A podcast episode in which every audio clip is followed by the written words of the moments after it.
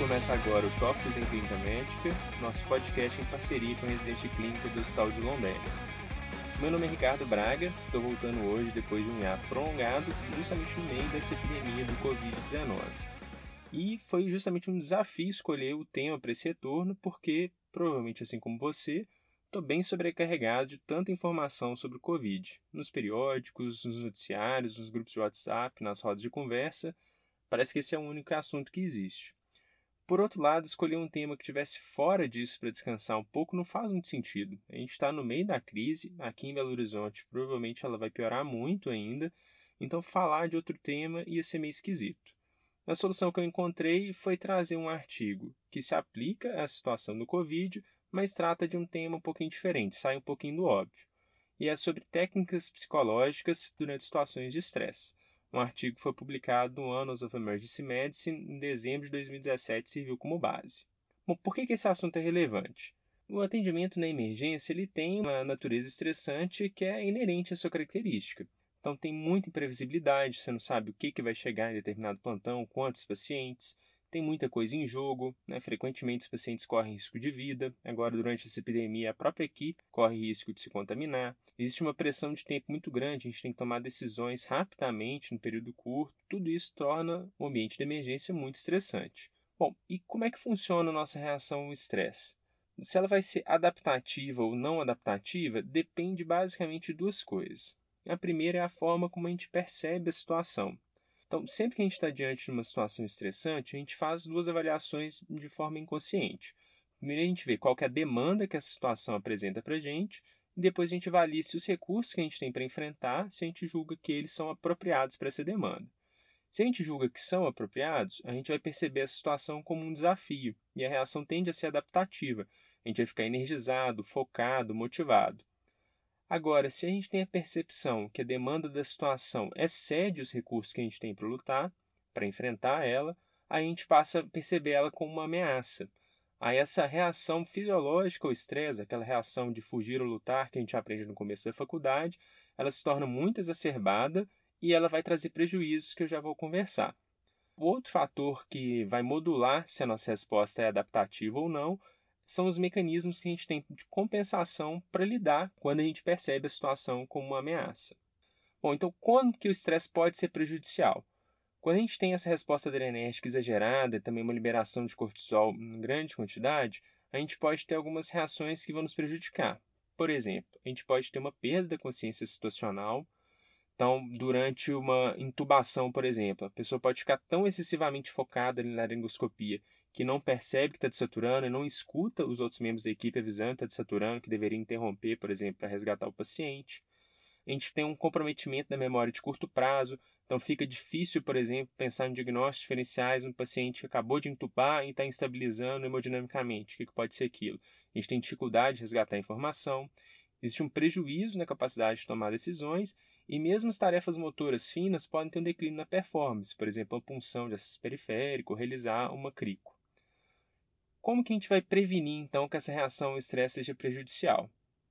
Para prevenir, que não é tanto o foco hoje, a gente tem que basicamente aumentar os nossos recursos. Então a gente vai fazer isso estudando, treinando, participando de simulação. Tudo isso vai aumentar o nosso recurso. Não é à toa que uma situação que é estressante para uma pessoa não é para outra. Para alguém que está começando a residência, por exemplo, a primeira intubação, as primeiras intubações são sempre reações percebidas como ameaça, né, com um grande estresse adrenérgico. Para alguém já mais experiente, pode ficar ansioso por uma oportunidade de intubar, né? Aquilo como um desafio, ter prazer naquela situação. Agora, quando a gente já está diante de uma situação que a gente está percebendo com ameaça, aí existem algumas estratégias para a gente lidar com isso. E aí que entram as técnicas psicológicas para melhorar a performance sob estresse. Isso é mais um exemplo de como que a medicina pode aprender com outras disciplinas. A gente já viu no episódio em que a Natália Mansur conversou sobre SBAR que a gente aprendeu sobre essa estratégia de comunicação com a aviação civil. A gente aprendeu muito com eles em relação à segurança do paciente. E a literatura sobre essas técnicas psicológicas para melhorar a performance sob estresse vem de outras situações em que é exigida alta performance, principalmente de atletas de elite e de militares. Então a literatura vem disso e os autores trouxeram ela para a medicina.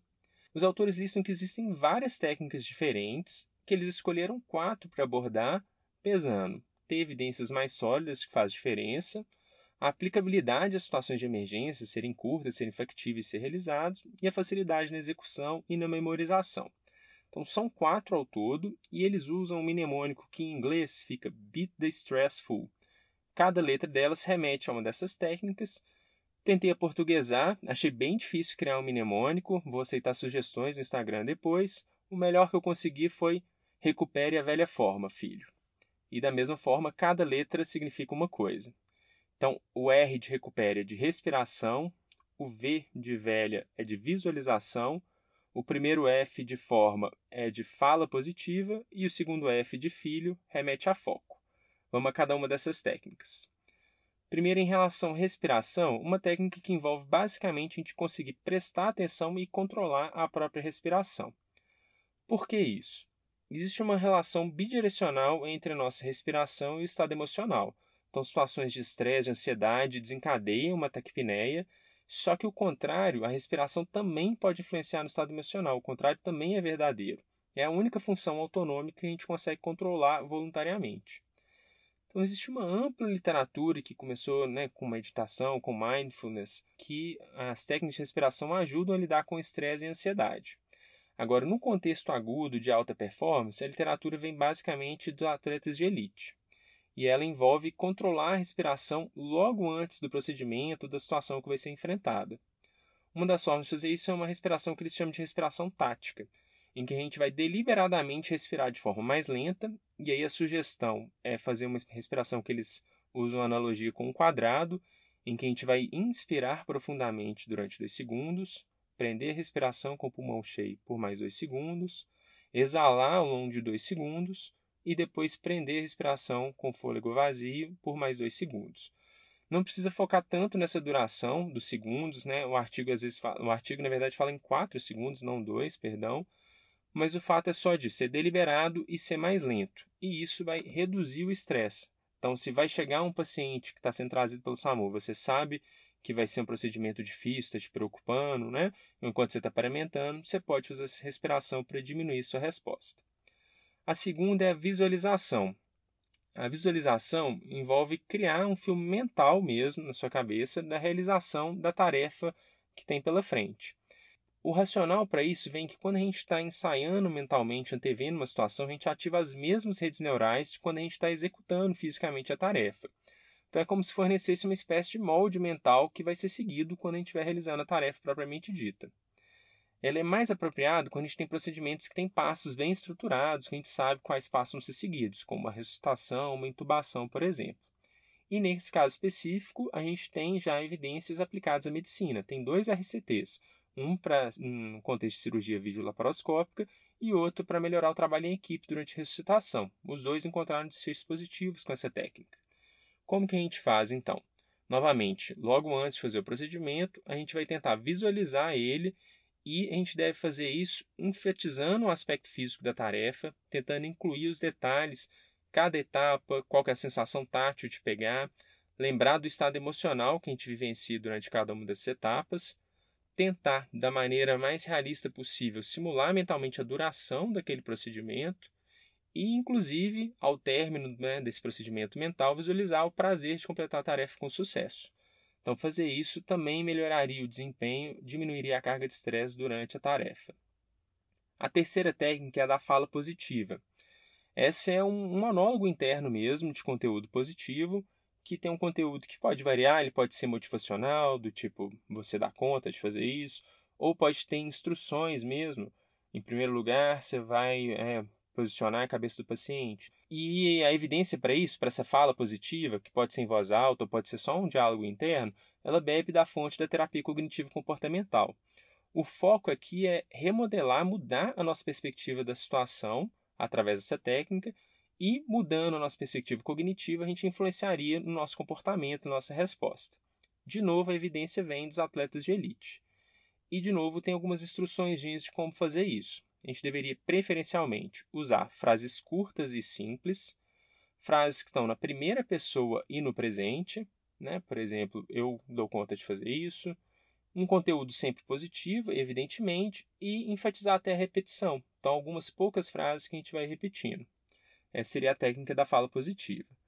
Por fim, o foco é, é o último F, a última letra, a última técnica, envolve desenvolver uma palavra gatilho que a gente vai usar com uma deixa cognitiva, uma deixa mental, para focar nossa atenção numa tarefa específica.